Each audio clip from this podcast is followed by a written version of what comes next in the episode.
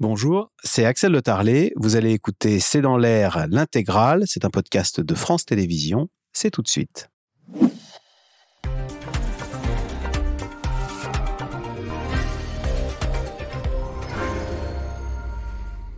Bonsoir à toutes et à tous. Cette année encore, les épidémies sont en train de gâcher les fêtes. Outre une neuvième vague de Covid, c'est aussi une épidémie de grippe particulièrement sévère qui encombre les hôpitaux et les services d'urgence. Question, en quoi les symptômes de la grippe sont-ils différents de ceux du Covid? Quelles sont les recommandations à la veille du réveillon de Noël? Faut-il se faire tester? Est-il trop tard pour se faire vacciner? Quelle est l'efficacité d'ailleurs du vaccin contre la grippe ou contre le Covid? Et puis, à quoi faut-il s'attendre en Chine? Le pays fait soudainement œuvre de transparence sur les contaminations, puisque la Chine vient de reconnaître, pour la seule journée de mardi dernier, 37 millions de contaminations en une seule journée, donc des chiffres absolument fous. C'est le sujet de cette émission de ce C'est dans l'air, intitulé ce soir Grippe, Covid, urgence, menace sur les fêtes. Pour répondre à vos questions, nous avons le plaisir d'accueillir le professeur Bertrand Guidé. Vous êtes chef du service de médecine intensive réanimation à l'hôpital Saint-Antoine, membre de l'Académie de médecine et vous êtes président du comité d'éthique de la Fédération hospitalière de France. Docteur Agnès Ricaribon, vous êtes porte-parole de la Société française de médecine d'urgence, membre du SAMU Urgence de France. Et cette semaine, je précise que vous avez rencontré en visio le ministre de la Santé François Braun et la première ministre Elisabeth Borne. Docteur Faiza Bossi, vous êtes médecin généraliste à Paris, et Nicolas Béraud, euh, journaliste au Parisien. Euh, je cite votre dernier article, Comment la Chine veut minimiser le bilan de sa vague épidémique. On remercie de, de participer à cette émission en direct. On reviendra sur la Chine, mais d'abord, Intéressons-nous à la France. Docteur euh, Agnès Ricaribon, le ministre de la Santé lui-même dit que le SAMU, il s'inquiète de ce que le SAMU voit une augmentation de 30 à 40 du nombre de ces appels. On voit la, citation de François Braun. Euh, alors, est-ce que vous confirmez, c'est pas tant le Covid que la grippe hein, qui suscite ces appels? Oui, le Covid est relativement stable, c'est surtout la grippe et une grippe particulièrement virulente alors qu'il y a une possibilité de s'en protéger qui est la vaccination. Donc il y a une augmentation très nette des appels, non seulement les appels au SAMU, vous l'avez dit, hein, c'est 30 à 40 mais aussi dans les structures d'urgence, on se retrouve dans les situations où on n'a plus aucun box de disponible pour les nouveaux patients. Tous les box sont pris par des patients qui sont à hospitaliser. pour lequel, grippe Grippe, Covid euh, et des compensations de pathologies chroniques à l'occasion des, des, des virus hivernales et on n'a plus la disponibilité des lits à l'hôpital pour pouvoir libérer les box et pouvoir accueillir les nouveaux patients. Ça veut dire que ce sont des patients qui restent sur des brancards, euh, des journées entières, des nuits entières. Voilà. Ça. On n'a jamais connu cette situation-là. Jamais. Euh, docteur Faïzab aussi, euh, docteur Ricaribon parlait d'une grippe particulièrement virulente. Quels sont les symptômes de, cette, de la grippe et à partir de quand, bah, justement, faut-il s'inquiéter au point d'appeler le 15 alors, les symptômes de la grippe sont toujours les mêmes. Hein. On va retrouver de la fatigabilité, de la toux, de la fièvre, des douleurs articulaires. J'ai plutôt des patients qui viennent. Des douleurs articulaires. Des douleurs articulaires, exact. Voilà, c'est ça. Vous le faites très bien. On est vraiment dans des douleurs articulaires. Euh, et puis euh, des fièvres, une, des, belles fièvres. Hein. On est sur du 39-40. Euh, et puis cette toux. Donc c'est toujours les mêmes symptômes, mais je dirais qu'en effet, ces douleurs articulaires et cette fièvre sont plus importantes que ce qu'on voyait auparavant. alors quand est-ce qu'il faut s'inquiéter? Je dirais que ça dépend de votre état de base général. À partir du moment où vous avez un état et que vous êtes assez jeune, normalement ça passe, hein, ça passe au bout de 3-4 jours avec euh, des, thérapeutiques antalgiques simples, une bonne hydratation et du repos.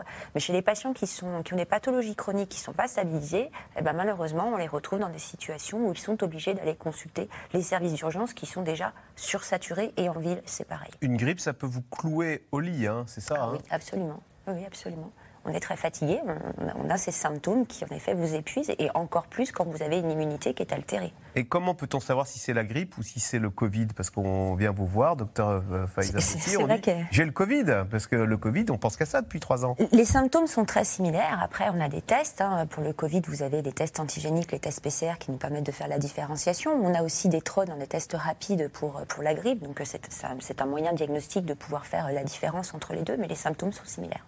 Mmh. Donc Nicolas Béraud, cette année 2022, euh, contrairement aux années précédentes, on a toujours des épidémies, mais là, on en a deux qui s'enchevêtrent. Alors le, le Covid est plutôt à la baisse et la grippe plutôt à la hausse? À deux et même trois, parce qu'on a eu l'épidémie de bronchiolite. Alors en fait, la bronchiolite, c'est une maladie qui est causée notamment par un virus qui s'appelle le VRS, qui peut aussi toucher des personnes âgées.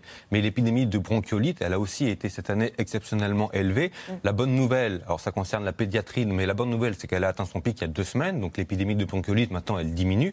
Il y a moins d'enfants euh, qui sont pris en charge pour cette maladie que les semaines passées.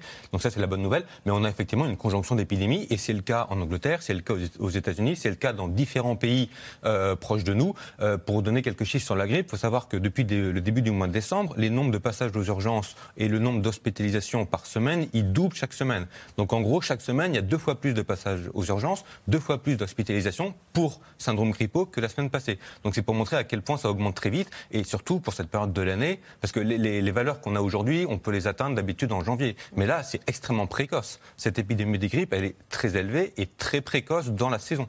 Donc c'est aussi pour ça. Et pourquoi, on a... pourquoi, pourquoi cette année la grippe est particulièrement virulente alors qu'on n'en parlait pas depuis euh, alors, ans on, on, a quelques hypothèses. On a vu, il y avait des signaux un petit peu avant-coureurs, c'est qu'on a vu que dans l'hémisphère sud, notamment en Australie, donc l'été dernier, l'hiver pour eux, l'épidémie de grippe a été très intense. Euh, alors, euh, il y a plusieurs explications possibles. Ça peut être parce qu'il y a des nouvelles souches virales de la grippe en circulation. Ça peut être parce que parfois des personnes, enfin, les, la population est moins vaccinée. Il y a différentes explications possibles. On fera le bilan plutôt à la fin. Mais en tout cas, on avait des signaux avant-coureurs qui nous faisaient regretter. Ça fait, moi je me rappelle, il y a un mois, un mois et demi, les pharmaciens sonnaient l'alerte. Parce qu'en plus, à l'époque, les personnes âgées étaient un peu moins vaccinées que l'an dernier à la même période. Là, l'écart tend à se résorber. Donc il y avait des alertes qui avaient été lancées. Et pour finir ce petit topo sur les épidémies, il y a aussi le Covid. Et là, entre guillemets, la bonne nouvelle, c'est que le pic à l'hôpital semble atteint.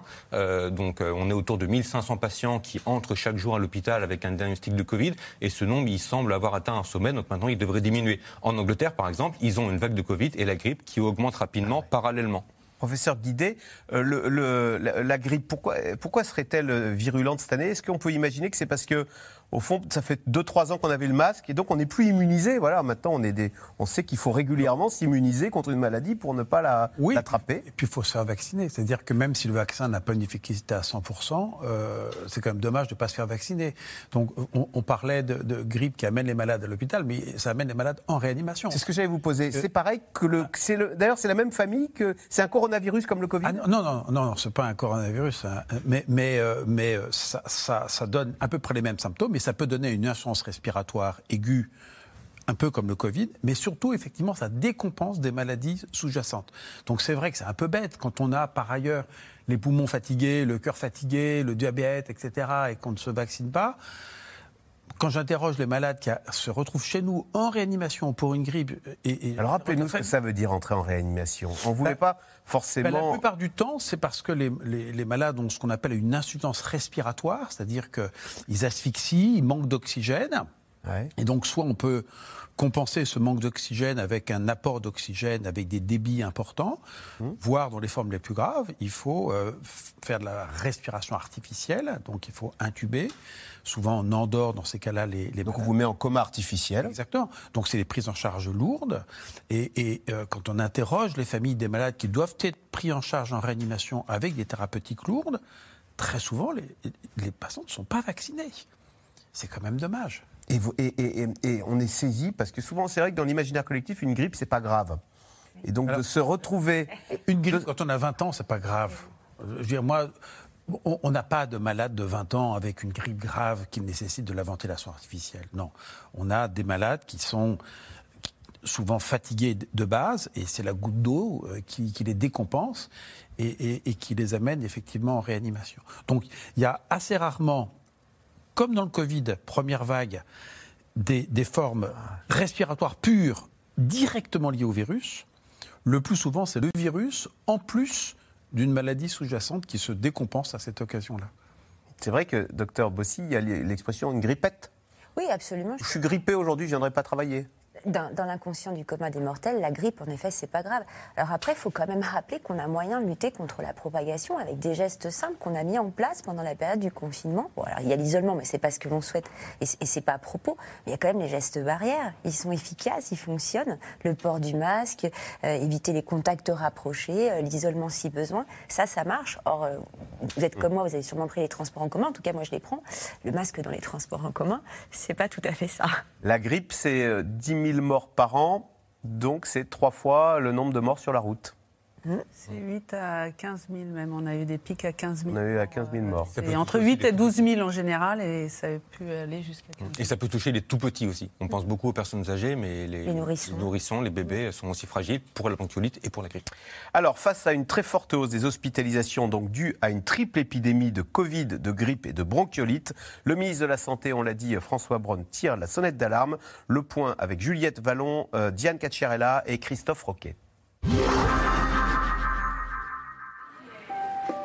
Dans cette pharmacie parisienne, le Père Noël trône un peu partout. Nous sommes à quelques heures du réveillon et ici tout le monde a bien en tête que la grippe ou le Covid pourrait venir gâcher la fête.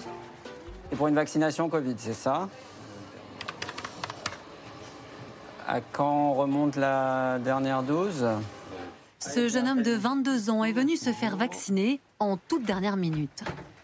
Ça fait euh, un an que j'ai eu le, le rappel précédent, donc euh, bah, histoire d'avoir l'esprit tranquille, euh, on fait le nouveau rappel et puis en plus avec les fêtes, euh, ça, bah, ça permet d'aller voir euh, les grands-parents sans trop sans trop s'inquiéter. Dès l'ouverture justement donc des critères, on a eu en fait un rebond dans, la prise de, des rendez-vous au niveau des, vaccins Covid ou des vaccins associés grippe Covid, comme, on, comme, on, peut voir là à la mi-décembre où en fait le Doctolib était euh, quasiment plein tous les jours.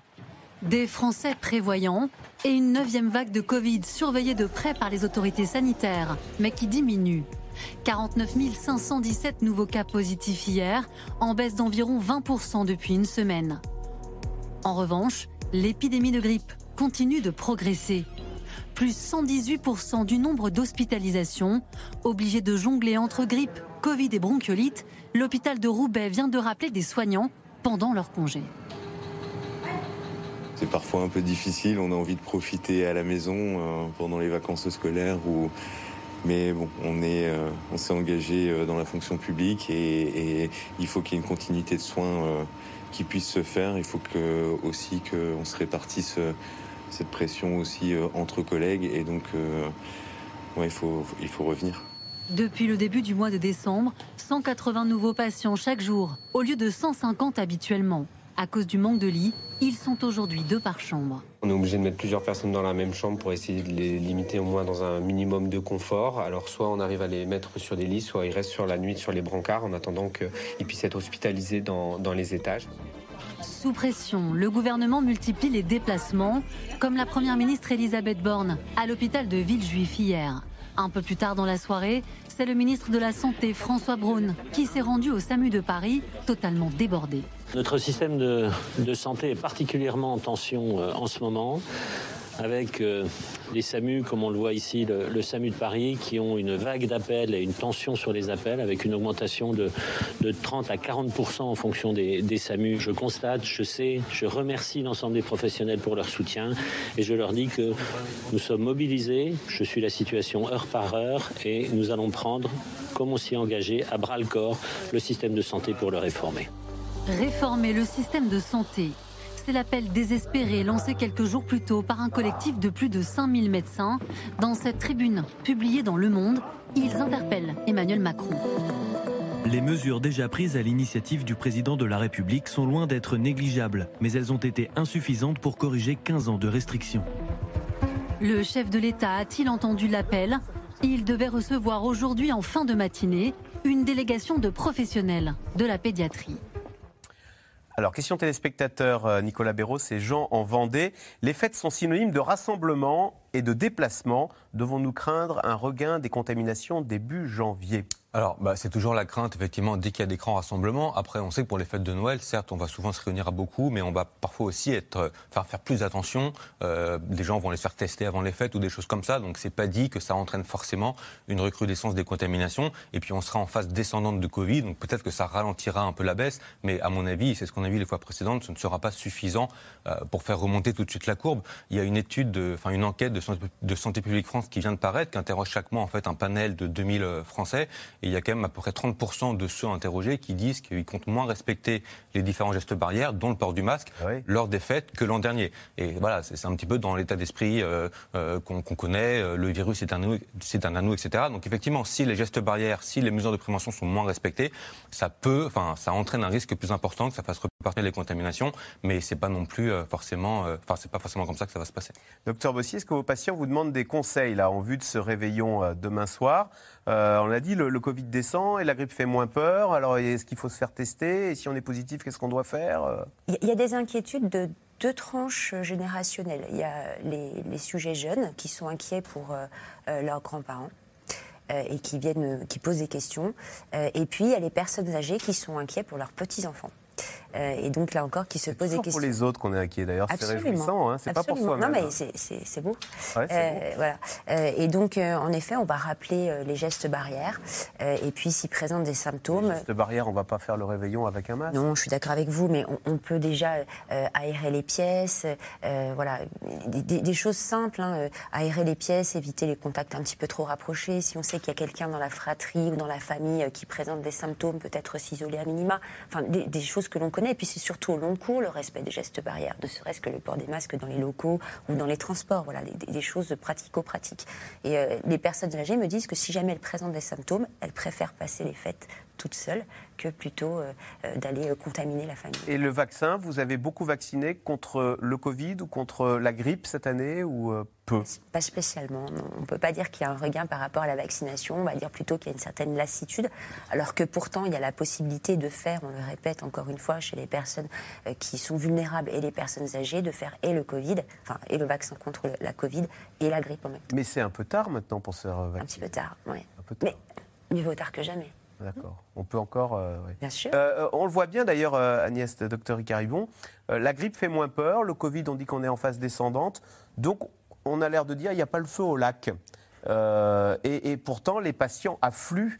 Mais quand vous, vous criez votre, votre désespoir, il, résonne moins fort parce que la grippe, ça fait moins peur. Et c'est ce qui nous attriste en fait. Il y a une déconnexion complète entre ce qui est en train de se passer vraiment dans le système de soins, aussi bien en ville qu'à l'hôpital, et la perception qu'en a la population. On a fermé le pays pendant 2-3 ans euh, pour des bonnes raisons, pour éviter euh, des morts évitables. Et aujourd'hui, on est dans une situation tout aussi inquiétante dans la sursollicitation du système de soins et la capacité à prendre en charge. Mais c'est complètement banalisé. Et euh, il y a, y soit il y a une sorte de fatalisme, soit les gens effectivement en ont marre, mais n'ont pas peut-être pris la mesure de l'intensité de ce qui est en train de se Mais passer. ça veut dans dire le quoi concrètement. Si je m'ouvre la main là, demain soir en ouvrant des huit, je vais aux urgences, euh, je vais devoir patienter euh, plus que de raison avant d'être prise en charge ou avant d'être éventuellement opéré. ça- ça- Oui, il y a un retard.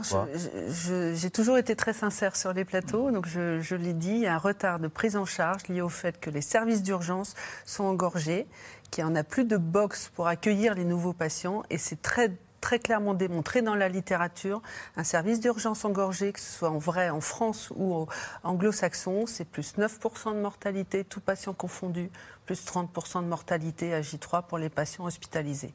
Donc il y a un vrai, une vraie surmortalité liée à l'engorgement des structures d'urgence. Donc aujourd'hui, il y a un message très important à faire passer à la population, parce qu'il y a les moyens de se protéger et de protéger du coup les, Ouais. les proches et le système de soins pour que le système de soins, qui soit en ville ou à l'hôpital, soit toujours en capacité de prendre en charge les patients qui ont vraiment besoin. Donc de moins, plateaux de moins aller aux urgences systématiquement. C'est d'abord 15. se protéger, ensuite c'est ne pas euh, aller voir les médecins traitants pendant cette crise de Covid pour des choses qui peuvent être décalées pendant- dans le temps. Il y a des consultations urgentes euh, et il y a des consultations qui peuvent être décalées. Pendant les vacances, il faut essayer de de, moins consommer de soins Voilà, ce qui n'est pas urgent peut être décalé pour que les médecins traitants puissent se centrer sur le soin non programmé et que les structures d'urgence puissent se centrer sur les gestions de ces trois épidémies et de la décompensation des patients. c'est très important de bien utiliser le système de soins, c'est-à-dire appeler son médecin traitant si effectivement on a de la fièvre et si on a besoin d'une consultation urgente, et appeler le 15 avant de se déplacer aux urgences quand on pense qu'on a une urgence réelle ou ressentie et qu'on veut avoir accès au système euh, hospitalier. On sursollicite euh, les urgences, euh, Nicolas Béraud Parce que bien souvent, quand on a quelque chose, d'ailleurs, on, on tape sur Internet ce qu'on a, on voit des choses épouvantables, on se dit, oh là là, dans le doute, je vais aux urgences. Est-ce Bah. que c'est, il y a un phénomène comme ça, non? En tout cas, on en parlait beaucoup l'été dernier. Rappelez-vous, on a fait des émissions ici l'été dernier pour dire attention, euh, panique sur les urgences. Et le ministre de la Santé répétait à plusieurs reprises n'appelez pas les urgences pour euh, quelque chose qui, entre guillemets, ne le, ne le- ne le justifie pas. Euh, donc, c'est pas nouveau ce message-là qu'on entend. Peut-être, je sais pas, ça c'est les, urgen- les urgentistes qui le diront. Peut-être qu'ils ont l'impression que ils ont moins d'appels qui, à leur sens, ne le justifient pas. Mais c'est vrai qu'aujourd'hui, euh, enfin, même encore ce matin, l'ARS Île-de-France disait la période qui vient aux urgences et dans les hôpitaux s'annonce extrêmement difficile. Ils ont du coup lancé un appel solennel aux privés, aux libéraux pour prêter main forte. Ils ont annoncé qu'il y a euh, jusqu'à 1500 étudiants qui sont prêtés volontaires pour venir prêter main forte dans les services. Enfin, il y a différentes mesures qui sont mises. Par contre, il n'y a pas eu de... euh, il y a- enfin, parfois, on- on- pendant la crise Covid, on, on imposait, ou c'était un petit peu tout comme, aux, vous savez, aux soignants de reporter leur congé. ben là, il y a eu des appels sur la base du volontariat, et pas, mais c'est marqué vraiment en très gros et en gras dans les documents au volontariat. Et je parlais encore avec une infirmière aujourd'hui qui me disait, euh, même le volontariat aujourd'hui, on n'en peut plus. Quoi. On a besoin de congé, on a besoin de respirer. Donc même ça, ça marche plus. Justement, professeur Guidé, des périodes difficiles en péri- de périodes difficiles en périodes difficiles, va-t-il encore rester des soignants à l'hôpital? Est-ce qu'on va terminer comme en Angleterre ou euh, il y a un effet cumulatif. Vous savez, c'est comme dans un film d'horreur où il y a une scène très dure, puis ça continue. Donc les, gens n'en peuvent plus, effectivement. Et donc ça, ça pose des problèmes en termes de solidarité, de projection. euh, voilà. Donc. euh, Dans votre service, vous, avez eu des, des... On a la chance d'avoir une équipe e- exceptionnelle. Euh, globalement, les gens tiennent le coup. Je pense qu'il y a une bonne ambiance. Ce, ce- ce- ce côté solidarité d'équipe est, est absolument majeur. Non, ce que je voudrais dire, c'est que quand, quand les, les urgences dysfonctionnent, quand il y a plein de malades sur brancard, euh, ça traduit que derrière l'hôpital dysfonctionne. Parce que euh, les malades ne peuvent pas être hospitalisés. C'est la porte d'entrée, dans, dans les, dans les lits d'aigus. Et souvent, les, les- les services de médecine peuvent eux-mêmes difficilement euh, euh, faire sortir les malades parce que les structures de prise en charge derrière fonctionnent pas bien. Ce qu'on appelle les structures de soins de suite et de réadaptation. Et donc, euh, si on arrive à éviter que des malades s'accumulent sur brancard aux urgences, on règle le problème des médecins urgentistes. Ils peuvent gérer des flux de malades si c'est huilé. Mais par contre, si tous les matins, vous avez à prendre en charge 30 malades, c'est-à-dire en gros deux salles d'hospitalisation, ben, c'est l'enfer. Et vous vous retrouvez avec des malades qui ont des prises en charge vraiment dégradées. Vous êtes sur un brancard, euh, les soins d'hygiène, euh, les, les traitements. la- Oui, il y a des gens qui ont passé la nuit entière sur leur brancard. 24, 36, 48. Mais comment on fait alors Comment ils se nourrissent comment... bah, bah, Bah, l'enfer. les soignants s'en occupent quand même. Mais Donc le au lieu de soigner les gens, en fait, vous vous occupez de, oui. de gens sur leur brancard. Oui, mais c'est c'est un peu ce qui fait démissionner les soignants, c'est de ne plus être en adéquation avec les valeurs profondes de notre métier, qui est de faire de la qualité de la sécurité des soins. Quand on n'est plus en capacité de faire de la qualité de la sécurité des soins, parce qu'au lieu d'être dans des chambres d'hospitalisation, on, on les maltraite sur des brancards, eh ben c'est ça qui fait démissionner les soignants.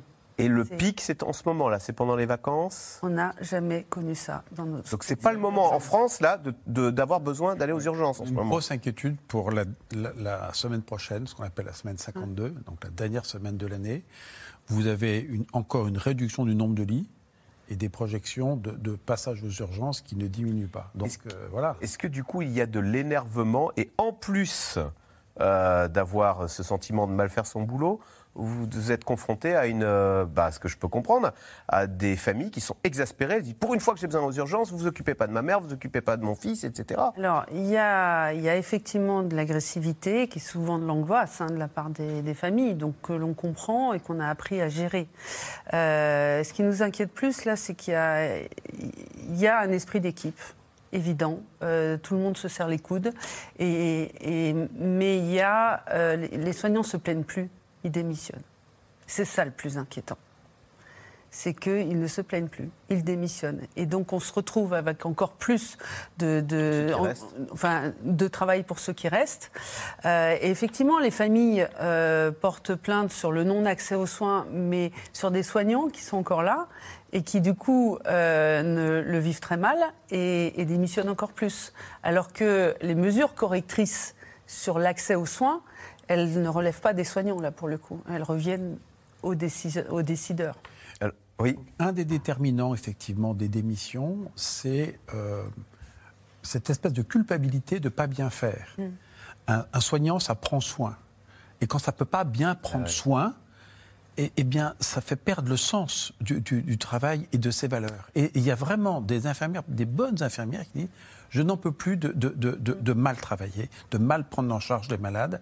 On fait de l'abattage, comme on dit, et, quand ça s'accumule, quand ça se répète, eh bien, il y a une démission. même si vous, euh, docteur, professeur Guidé, dans votre service, euh, c'est un service de réanimation, il y a quand même beaucoup moins de patients en réanimation, j'imagine, en ce moment, qu'il n'y en avait il y a un an ou deux quand on était au pic de, de la vague de patients Covid.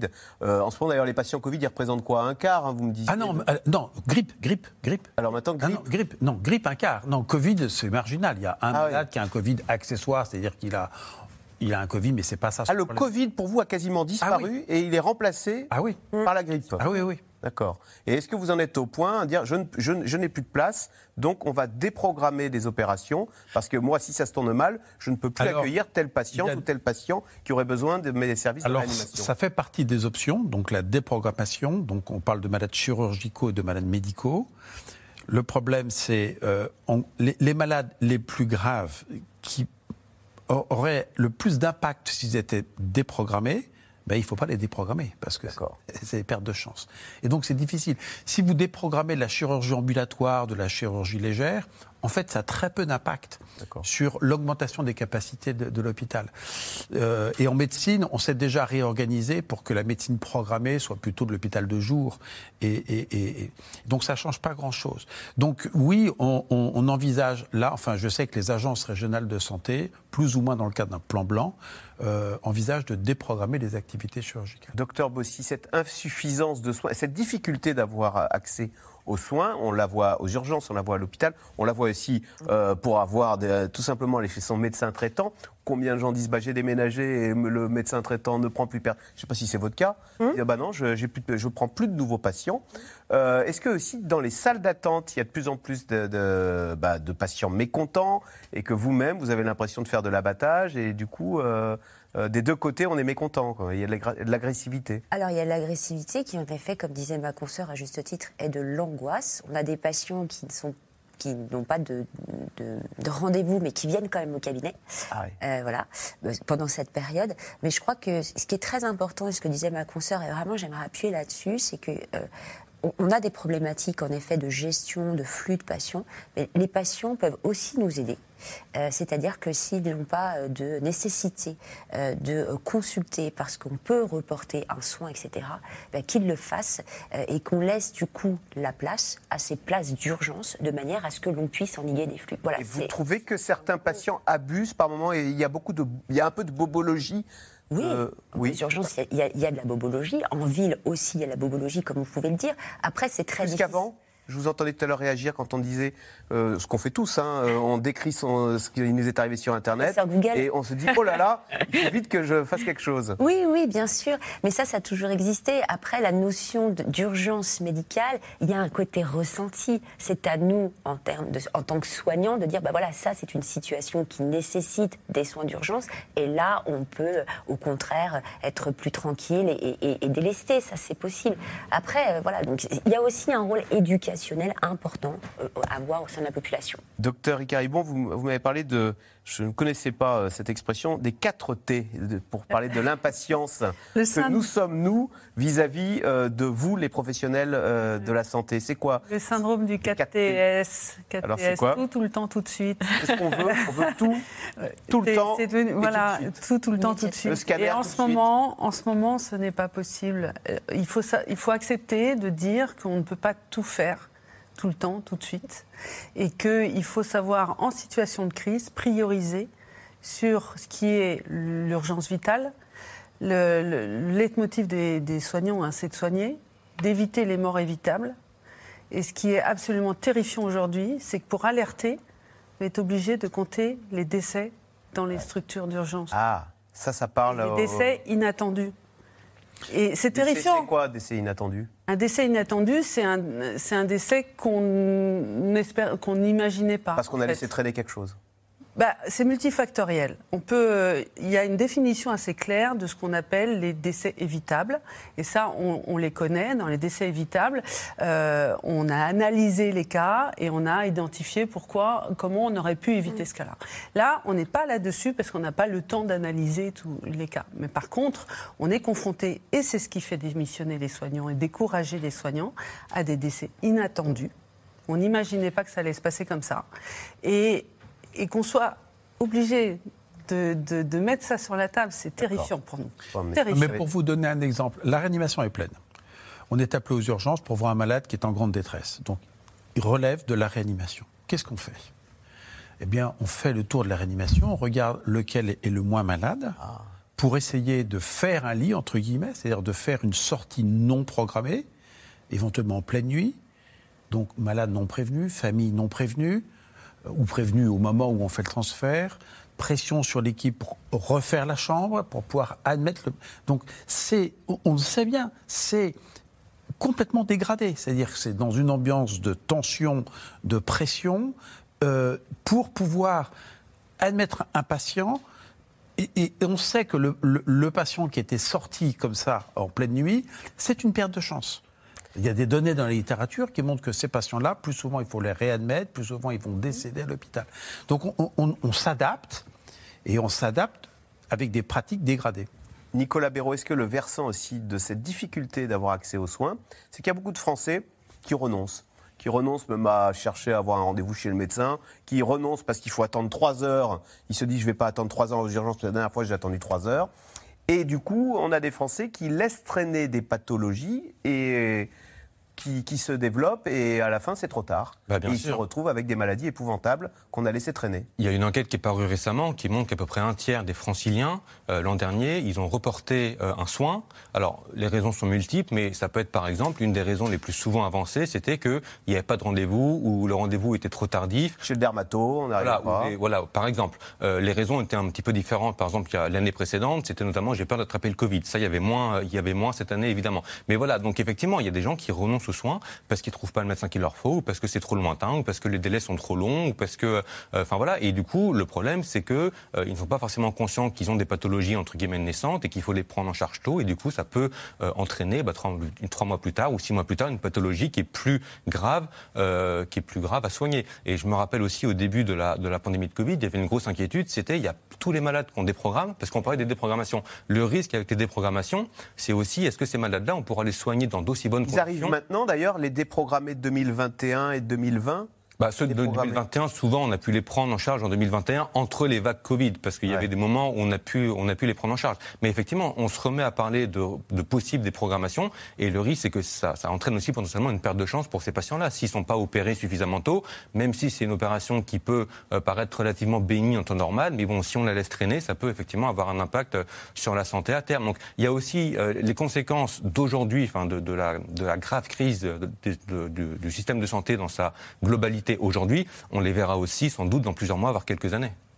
Oui, docteur Bossy. Oui, on, on paye la logique comptable depuis de, de très nombreuses années. Hein. C'est pas simplement que, que le soignant qui est responsable de cette situation. Mais il y a quand même une chose que je veux dire. Euh, moi, je me rappelle toujours, euh, après avoir lu La peste d'Albert Camus avec le docteur Rieu qui disait l'essentiel, c'est de bien faire son travail. Donc, que les patients soient rassurés, les soignants Ah, vont faire leur travail. Positif. Les soignants ont toujours été là depuis trois Mais ans. c'est vrai qu'on était frappé par ce, euh, ce, ce- ce médecin là qui disait bah euh, ça beau être Noël, euh, on sera là sur le Ah oui. pont, euh, c'est pas le moment de lâcher. Ah mais on Vous savez- renforce. On est là, Nous, on on, est a là. renforcé les SAMU, on a renforcé les structures d'urgence, on on a pris les merci. étudiants. J'ai passé la, la matinée à les accueillir pour les former. Euh, et, et malgré, on est bien au-delà des 50 heures par semaine, et malgré ça, on refait des demi-gardes pour essayer de s'adapter. hein. C'est là où l'esprit d'équipe est Mm. assez formidable. Euh, Toujours ceux que euh, le docteur euh, Martin Hirsch appelait les mercenaires là, ces gens qui se mettent en, en comment dire à la pige, hein, comme on dit dans le journalisme, et qui, qui font qui, qui vous facturent au prix fort le fait que vous les appeliez Ouais, pour une ça, demi-journée. Ça, ça, ça désorganise. Ouais. Ça, c'est quand on a beaucoup de postes vacants.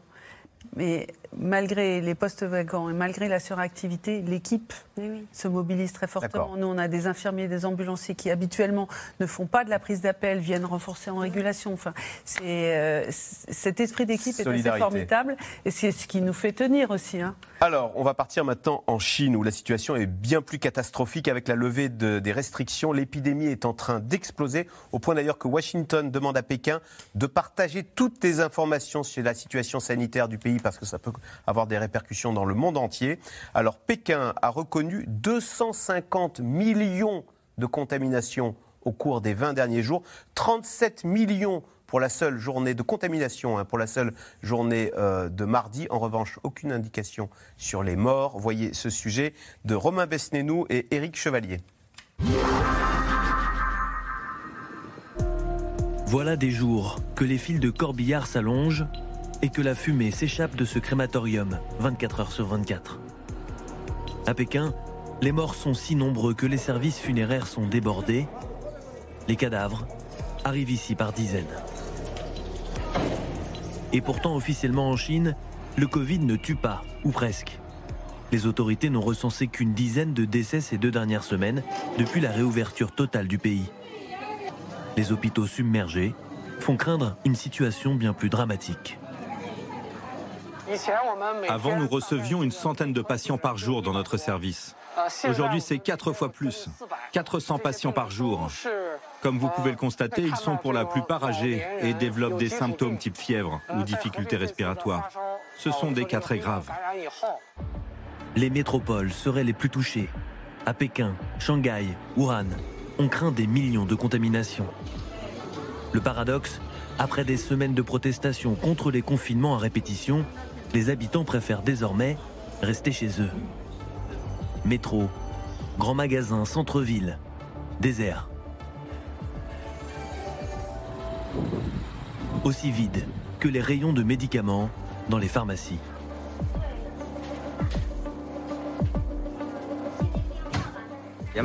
Je n'ai pas eu de Covid, mais j'ai quand même acheté des médicaments, car 90% de mes collègues sont positifs.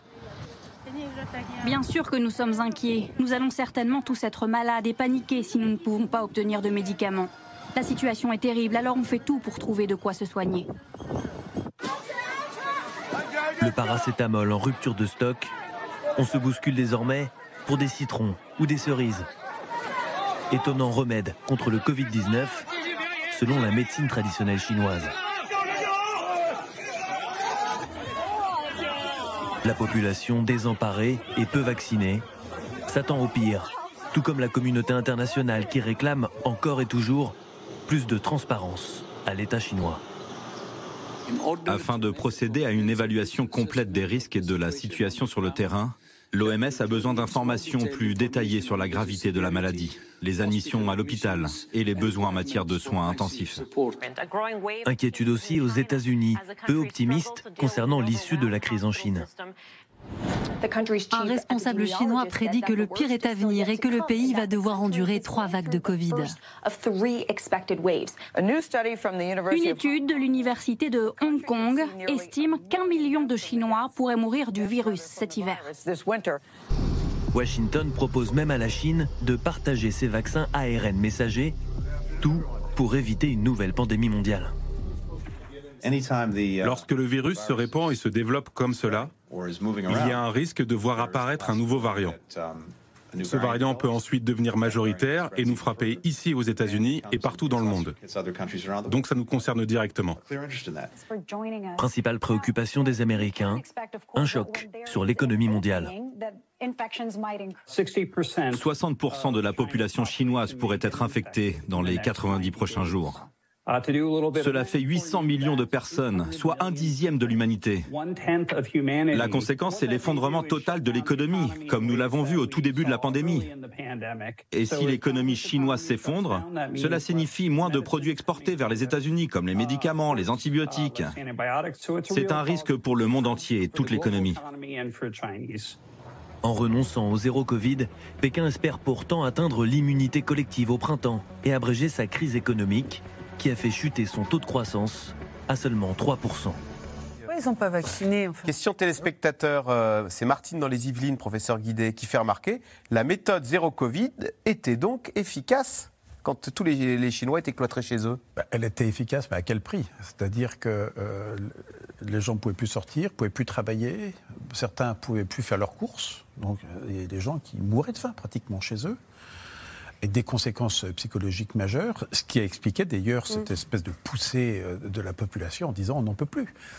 Donc euh, euh, cette politique zéro Covid pouvait euh, se, se défendre, c'est un peu ce que l'on a fait, nous, avec des confinements pendant des périodes courtes, mais pas pendant trois ans. Alors votre regard, vous, vous vous mettez à la place des chefs de réanimation dans les hôpitaux à Pékin, ça veut dire quoi là? Quand, Ben là- ils, quand ils disent, les Chinois, 250 millions de Chinois ont eu le Covid au cours de ces trois dernières semaines Alors ça va être, ça va être terrible parce qu'en plus en Chine c'est extrêmement hétérogène. Vous avez des superbes réanimations à, à Shanghai, à Pékin, euh, à Shenzhen, etc.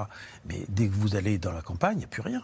Donc vous aurez énormément de morts, de gens qui vont mourir chez eux en fait. Euh, alors je ne sais pas comment ils seront comptabilisés d'ailleurs, mais euh, il y aura un problème d'accès aux soins. Donc dans les grandes villes bien sûr, mais aussi euh, dans l'ensemble du pays. Donc on va voir des Chinois, mais même dans les grandes villes, pourront les hôpitaux pourront-ils absorber? Est-ce qu'on ne va pas voir des gens mourir dans la rue en faisant la queue? Ah ben, il y y, a- il y a un risque majeur. Alors, ils ont des structures, mais c'est c'est très hétérogène, le, le- le- le système de santé euh, euh, en Chine. Vous avez des hôpitaux ultra-modernes, vous avez des réanimations de 80 lits, hein, ce qu'on n'a pratiquement pas chez nous. Puis à côté de ça, il y a- des, des- des- des structures vraiment terribles. Et pourquoi Omicron C'est Omicron, hein Oui. Pourquoi Omicron qui chez nous, euh, bah voilà, ne fait plus rien Parce qu'on est, Vous me disiez, j'ai plus de patients Covid, et chez eux, c'est un tsunami. ben, on est vacciné. Ah oui, c'est ça, on est vacciné. Ah bah oui. Même, même si, si les vaccins, enfin les nouveaux vaccins et les bivalents récents couvrent euh, Omicron, hein, ce qui est un, un plaidoyer pour se faire vacciner euh, avec une quatrième dose, euh, mais, mais euh, quand même, y a- ça garde une efficacité, euh, les anciens vaccins gardent une efficacité vaccinale moindre sur, sur Omicron. Donc comme eux, ils n'ont soit pas été vaccinés du tout, soit avec un vaccin qu'on ne connaît pas et qui n'a pas l'air d'être très efficace, ben, on, on va dire c'est une, une population naïve. Et, et donc, euh, Comme nous en mars 2020. oui, naïve. Et, et- et donc, ça. Vous savez, ce fameux R0, c'est-à-dire le, le nombre de personnes que vous pouvez contaminer, etc., ben, c'est exponentiel. Alors, Vous avez une personne qu'on contamine 3, puis 3 qu'on contamine 9, 9 qu'on contamine 27. Enfin, vous, vous imaginez bien, très vite. c'est- donc ils sont en mars 2020 avec un, un variant Omicron qui est beaucoup plus contagieux d'ailleurs que la, la souche originale de, originelle de Exactement. 2020. C'est ça. Et donc, ça flambe. Mais c'est potentiellement euh, en Ah, oui. C'est une poudrière.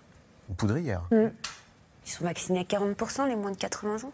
Estimés à 40%. Et avec un. Sinovac. Sinovac C'est vrai que Omicron, on a beaucoup dit et beaucoup entendu dire, à juste titre, Omicron est moins virulent. Mais sauf qu'il manquait une partie de la phrase, surtout dans une population déjà très immunisée, comme nous il y a un an. Comme nous, il y a un an, on avait les vaccins de rappel, on avait déjà, enfin, une part euh, non négligeable de la population avait déjà eu le Covid. Donc Omicron est arrivé, on était déjà euh, pas mal immunisés, puis on a continué avec les rappels. Donc du coup, Omicron, oui, il a entraîné moins de formes graves, moins de passages en réa, etc. Mais une population, comme vous l'avez dit, qui est naïve, qui a très peu rencontré le virus, justement parce qu'il y avait le zéro Covid, qui est moins vaccinée euh, que la population occidentale. Vous disiez 40%, il y a 40% des plus de 80 ans seulement qui ont reçu un rappel. D'ailleurs, la Chine maintenant a dit, oui, on reconnaît, il faut qu'on en fasse plus sur la vaccination des personnes âgées. Ça fait... euh, plusieurs mois, allez, peut-être même un an, que tous les épidémiologistes à qui, à qui je parle pour mon travail me disent le zéro Covid en Chine, c'est plus tenable. Donc, dans l'optique d'en sortir, il faut qu'ils insistent sur la vaccination des personnes âgées et la vaccination plus globalement. Ce qu'ont fait les autres pays qui ont relâché le zéro Covid avant la Chine, comme l'Australie, la Nouvelle-Zélande. Ces pays-là, en parallèle, ils ont vraiment intensifié la vaccination, ce que la Chine n'a pas suffisamment fait, et c'est pour ça qu'on craint, euh, entre guillemets, une hécatombe de décès. Alors, on, vous dit- on disait à l'instant que le Sinovac, qui est le vaccin chinois, est moyennement efficace. Les Américains ont proposé euh, de livrer aux Chinois, puisqu'ils ont des millions de doses ARN en stock, euh, leur vaccin euh, ARN Pfizer, euh, avec lequel nous, on, on a tous été vaccinés. Euh, Les Chinois pourraient-ils saisir la main tendue pour éviter cette hécatombe? Ils l'ont toujours refusé, considérant que leur vaccin marchait bien. Leur vaccin, il n'est pas nul. On pense qu'il marche moins bien que le vaccin Pfizer, même si on n'a pas encore de données extrêmement solides. Mais leur vaccin n'est pas nul, mais il est sans doute un peu moins efficace, effectivement, que les vaccins qu'on a eu nous. Mais vous savez, nous aussi, en France, on a des millions de doses Pfizer d'ancienne génération, donc qu'on n'utilise plus, qui vont finir à- sans doute à la poubelle euh, parce qu'on n'arrive pas à les donner à d'autres pays. On pourrait aussi les donner aux Chinois. Mais les Chinois ont toujours refusé par Ils font de la politique. national. Ils font aussi de la politique. Et le zéro Covid a toujours été politique. L'un des objectifs euh, qui était mis en avant pour ne pas relâcher cette stratégie jusqu'à il y a un mois, c'était on affiche un très faible nombre de décès, on est bien meilleur que vous, on a un bilan qui est bien moins lourd que le vôtre, c'est grâce à notre politique, ça montre qu'on a raison. Maintenant qu'il y a énormément d'infections, maintenant qu'on on a des témoignages, et heureusement qu'on les a, de journalistes sur place, de vidéos qui apparaissent, on voit des crématoriums débordés, on voit des hôpitaux avec énormément de malades. Ils ne donnent pas de chiffres sur les morts, donc il faut regarder les queues les dans morts- les, les files d'attente dans les crématoriums. En fait, les morts, ce qui s'est passé, c'est qu'ils ont officiellement changé de méthodologie en début de semaine et ils ont dit maintenant, on ne va compter que les personnes qui décèdent d'une infection pulmonaire vraiment due au Covid.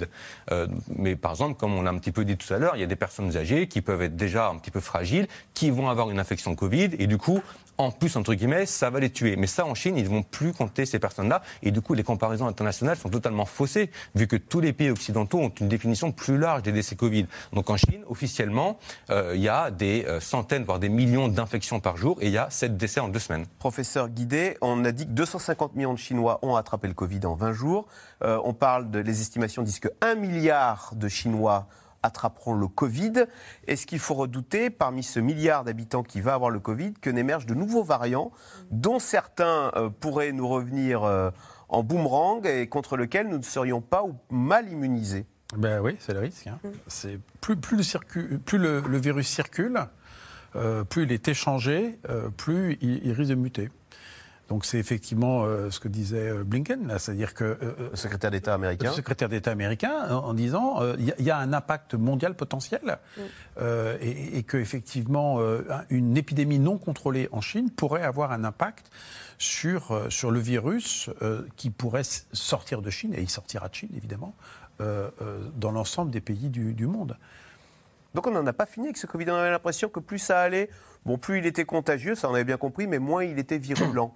Parce que plus on était immunisé, et qu'au fond, euh, euh, vague après vague, notre corps commençait à bien comprendre tous ces variants possibles. C'est quand même ce qu'on espère.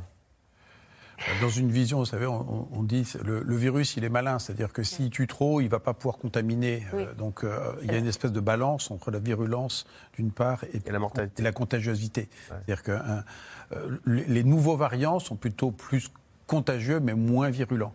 Euh, euh, Qu'en sera-t-il d'éventuels nouveaux variants qui pourraient émerger en Chine à cause de cette diffusion de, de virus? Bien malin. Mais ça pourrait quand même, euh, 250 millions de contaminés en 20 jours. euh, le, le politique doit avoir la main qui tremble là, en ce moment à Pékin, de se demander où on va là. Parce que les, les, les morts, ils interviennent quoi 10-15 jours après hein, la, la contamination? Oui, c'est oui, c'est ça. Ouais. Ce qui, ce qui est assez surprenant, c'est que la levée des restrictions, elle s'est faite très récemment. C'est-à-dire, elle s'est faite en, Ouais. en décembre, 7 décembre 2022, sur une population qui a poussé. Et un des catalyseurs, c'est la Coupe du Monde. Alors, j'adore le foot, mais c'était pas attendu. Et euh, la population chinoise s'est rendue compte, en regardant la Coupe du Monde, qu'il y avait toute cette population sans masque. Et ils se sont dit, mais attendez, c'est pas possible, notre zéro Covid, enfin, comment c'est possible qu'on puisse être maintenu alors que le reste de la population fait la fête? D'ailleurs, les, les journaux chinois ont bloqué, n'ont filmé que les matchs, pas la population. Après, ils ont arrêté de cibler les, filmer les, les Mais, tribunes. mais objectivement, il y, a, il y a eu cette volonté politique de la part du gouvernement et de Xi Jinping de conforter sa position en, termes mandataires et euh, n'a pas pris la mesure alors que les épidémiologistes ont réclamé hein, cette levée du zéro Covid. Des Chinois, donc, qui, on l'a dit, ne supportaient plus le confinement. Alors nous, on l'a vécu, hein, le confinement, c'était évidemment une période très difficile, très douloureuse à vivre pour beaucoup d'entre nous, même si avec le recul, cette parenthèse qui était un peu hors du temps, reconnaissons-le, avait aussi ses vertus, au point que, figurez-vous, certains regardent parfois euh, ce moment de confinement avec euh, une certaine nostalgie et certains partagent leurs souvenirs sur les réseaux sociaux de cette époque euh, hors du temps. Sujet de Anne Maquignon avec Stéphane Lopez et Erwan Ilion. Ces jeunes du monde entier, en pleine mélancolie sur le réseau social TikTok de Séoul à Los Angeles jusqu'à Paris, la jeunesse s'empare d'un hashtag pour raconter sa nostalgie du confinement. En vrai de vrai, on rigole, mais l'époque du confinement me manque terriblement.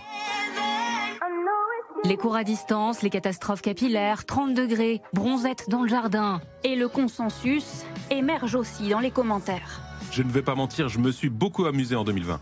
Ça me manque. Les jeunes ne sont pas les seuls à regretter cette période hors du temps. Tu vas casser les œufs Allez, à toi de jouer. Allez, il en faut trois. Katia Lobato a vécu les confinements en famille avec ses deux filles, 11 et 6 ans à l'époque. C'est toi qui fais Je mets tout Ouais, tu mets tout. C'était une belle parenthèse euh, familiale, puisqu'on a pu se recentrer, euh, prendre du temps avec les enfants, un peu plus cuisiner, euh, voilà, faire des activités artistiques, créer, un peu s'ennuyer aussi, et puis de redevenir des enfants quelque part. Je me suis même amusée à faire la trottinette dans le salon, à prendre la, trottinette de la grande, à faire des allers-retours dans le salon. Je prête mes, mes crayons, hein, à moi. Katia a bien conscience d'avoir eu de la chance elle a vécu le confinement dans une grande maison et bien entourée. là, on reprend un rythme, un rythme effréné, euh, un rythme professionnel et euh, dont on n'est pas forcément conscient aussi et qu'on bah, est toujours tous dans la course euh, effrénée du rythme quotidien. Donc oui, c'est vrai que c'est comme si on ne l'avait pas vécu quelque part aussi. Quelque part, c'est c'est tellement irréel que on a pas, enfin moi personnellement, j'ai pas forcément euh, conscience de, ce que j'ai pu aussi apporter euh, à mes filles, être plus présente. Une période hors du temps, un instant suspendu. 16 mars 2020. Dès demain, midi, et pour 15 jours au moins, nos déplacements seront très fortement réduits. 54 jours de restrictions. La France à l'arrêt. Et les Français forcés de se réinventer. Tentative plus ou moins réussie de plats divers et variés. Servir avec un peu de graines de sésame toastées et là, bon appétit. Retour au jardinage. Et surtout l'occasion de retrouver la forme. Petit challenge pour certains, difficile séance de sport pour d'autres. Comme pour Enzo, finalement bien content d'avoir été confiné. Je mettais un peu le sport et le bien-être de côté. Il y a eu le confinement, j'ai repris le sport et depuis je n'ai plus jamais arrêté. Je, vais tous les jours euh, faire mon petit sport quotidien. J'avais fait en plus l'expérience euh, de, me prendre en photo euh, au commencement, donc en mars 2020. donc je me suis dit allez on va se mettre au sport. Il y avait des petites vidéos YouTube et en fait, de mars à mai, euh, j'avais perdu à peu près 6-7 euh, kilos. J'avais repris une belle petite forme, voilà, j'en étais content. Et cette forme, je suis content parce que je l'ai gardée depuis. Si un nouveau confinement devait avoir lieu en France, la mesure ne pourrait être prise qu'avec le vote d'une nouvelle loi. Alors, Nicolas Béraud, question téléspectateur. Qu'entend-on par nostalgie du confinement? Bah, on peut imaginer, par exemple, pour des personnes qui avaient la chance d'être confinées en famille, qui ont peut-être pu passer plus de temps avec leurs proches, euh, redécouvrir des choses, parfois changer de vie. Donc il peut y avoir ce côté un peu nostalgie. Par contre, je pense que toutes les personnes, notamment celles qu'on a vues là, et notamment les plus jeunes, euh, si demain on les reconfine, elles ne seront pas contentes et pas forcément d'accord. Alors, avec le Covid, il n'y aura pas de reconfinement, mais de façon plus générale. Euh, et pourquoi avec le Covid, il n'y aura pas de reconfinement? Avec le Covid, il n'y aura pas de reconfinement, sauf nouveau variant qui euh, changerait toute la donne, et par, exemple un, variant qui viendrait de Chine. Non, avec le Covid, il n'y aurait pas de reconfinement à l'heure actuelle parce qu'on a des vaccins, parce qu'on sait se protéger, parce qu'on a un variant qui entraîne relativement peu de formes graves. Et puis quand on voit que le gouvernement n'impose même pas le port du masque dans les transports, comment voulez-vous qu'il reconfine, euh, sauf cataclysme, dans les mois qui viennent? Donc euh, non, et d'ailleurs ça fait plusieurs mois hein, qu'on dit qu'il n'y aura pas de reconfinement avec le vaccin. Par contre, il y a quand même toujours une sorte de confinement individuel quand on est testé positif, parce qu'on doit s'isoler pendant au moins cinq jours quelque part, notamment quand on vit seul et qu'on doit s'isoler, c'est un petit peu comme un confinement individuel. Donc c'est un petit peu les reliquats du confinement. Et puis juste le premier confinement, on parlait des soignants, bah, c'était aussi l'époque où les soignants étaient applaudis tous les soirs à 20h. Justement, docteur Bossy, quel souvenir vous vous gardez de, de ces confinements? Alors, Parce qu'ils étaient différents, hein, le premier qui était absolu euh, des, des, suivants. Moi, le confinement, ça ne me parle pas parce que j'étais dehors, entre guillemets, euh, sur le pont.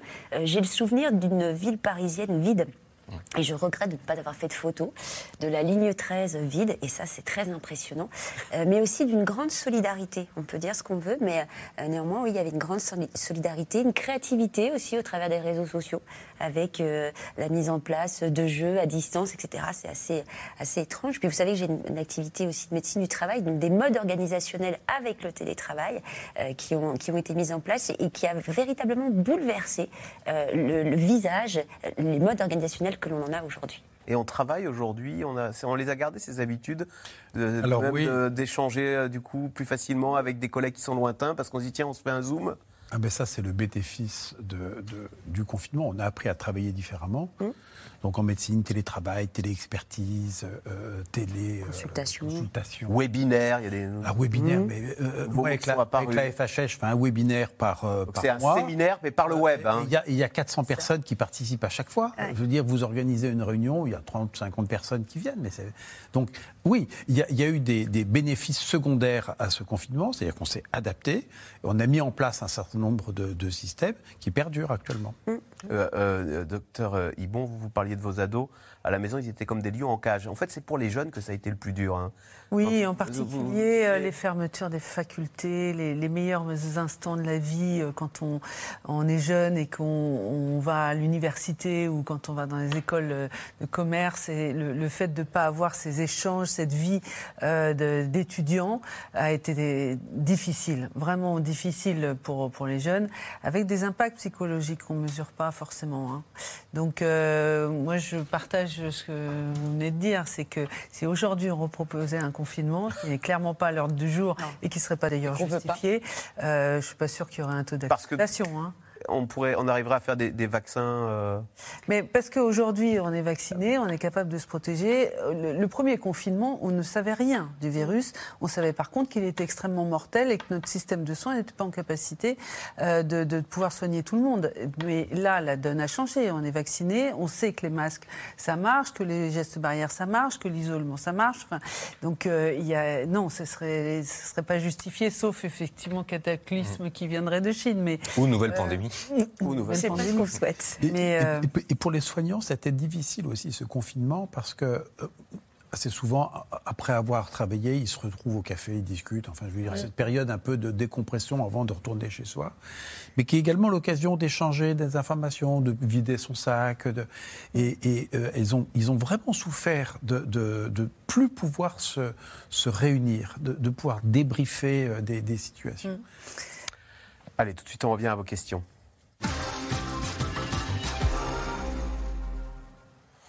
Alors, Jean-Pierre dans le Barin, euh, si l'explosion de cas de Covid est aussi importante en Chine, prenons-nous les mesures appropriées avec les voyageurs Nicolas Béraud, alors je crois que de toute façon, aller en Chine, c'est aujourd'hui très compliqué. Oui. Hein. Il y a, euh, on est, quasiment on est... impossible. Non, non, bien sûr. Euh, la Chine, euh, elle avait fermé ses frontières au reste du monde, et sauf exception, euh, c'est toujours, c'est toujours beaucoup, beaucoup, le cas. Donc pour l'instant, il n'est pas question. vous savez, moi, ça me rappelle quand il y a eu le nouveau variant Omicron identifiant de l'Afrique du Sud. Tout de suite, c'était panique à bord. Est-ce qu'on ferme les vols en provenance de l'Afrique du Sud?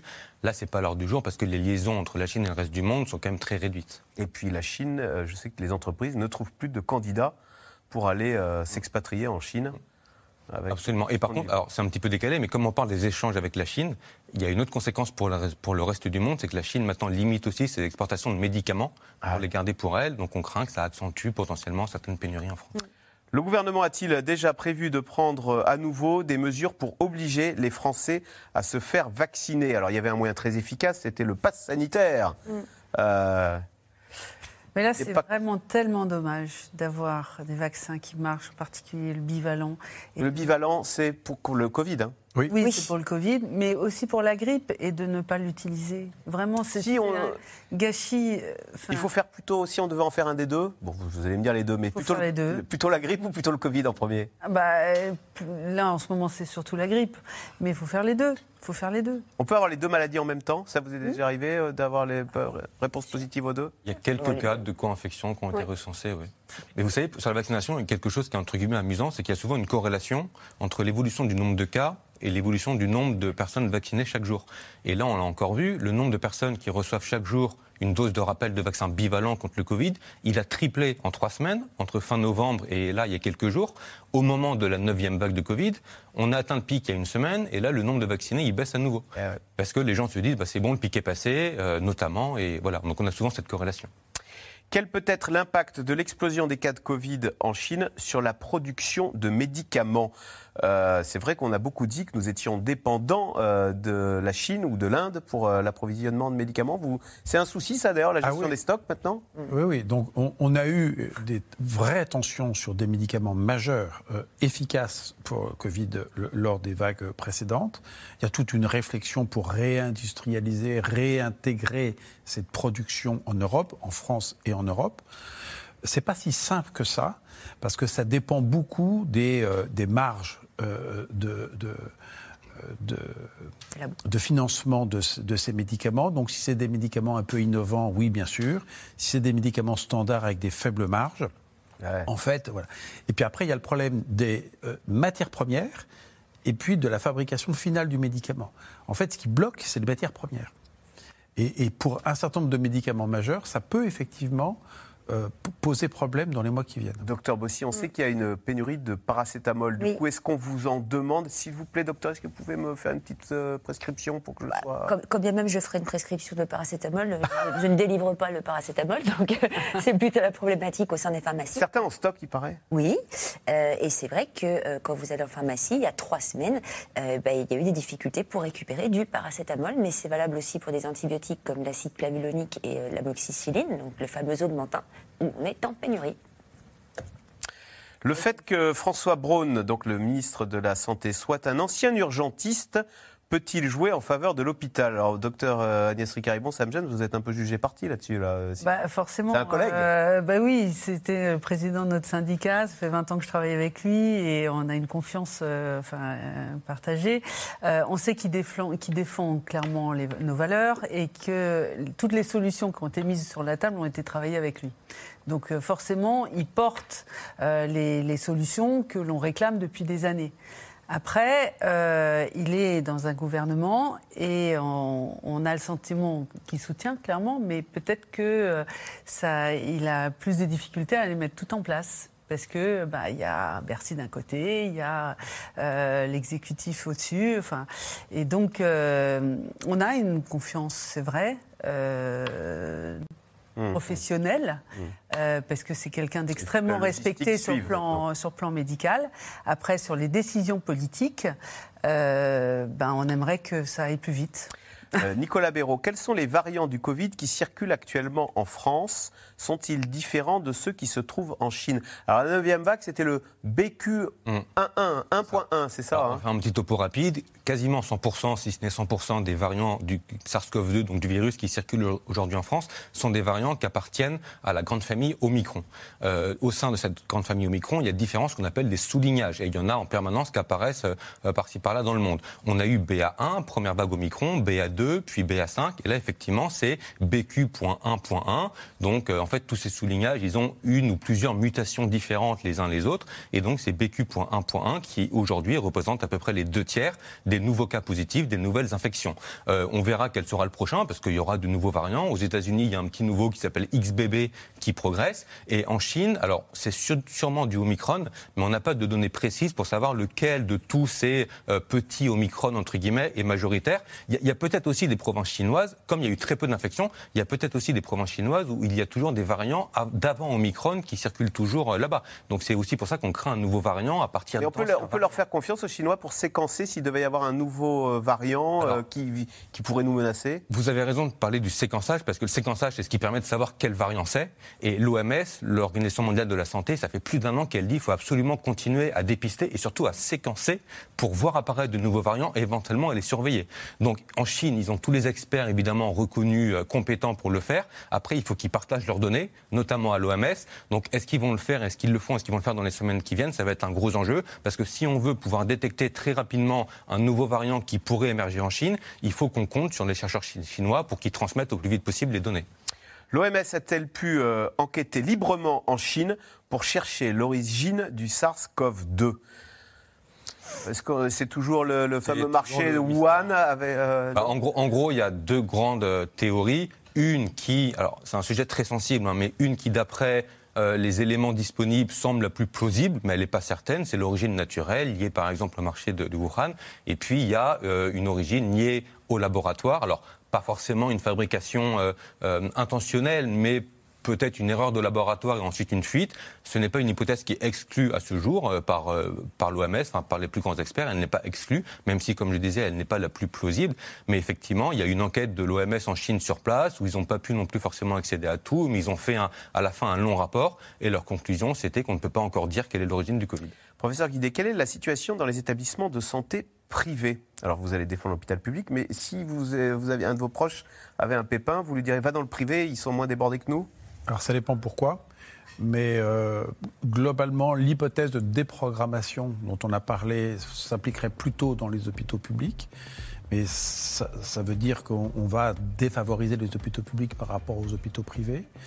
Lors des vagues précédentes, il y avait une volonté de euh, participation de tout le monde. Euh, et donc les agences régionales de santé ont demandé aux, établissements privés de contribuer aussi euh, à cet effort de, solidarité. Donc il, est normal que chacun prenne sa part du fardeau de ces malades.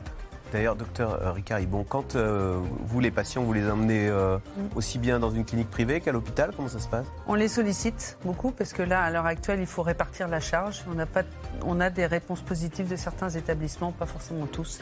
Ils n'ont pas tous, effectivement, au même niveau de déprogrammation que le public. Eh ben, merci beaucoup d'avoir participé à cette émission. Bien sûr, on suivra la situation en Chine avec 250 millions de contaminés en 20 jours, 37 millions pour la seule journée de mardi dernier.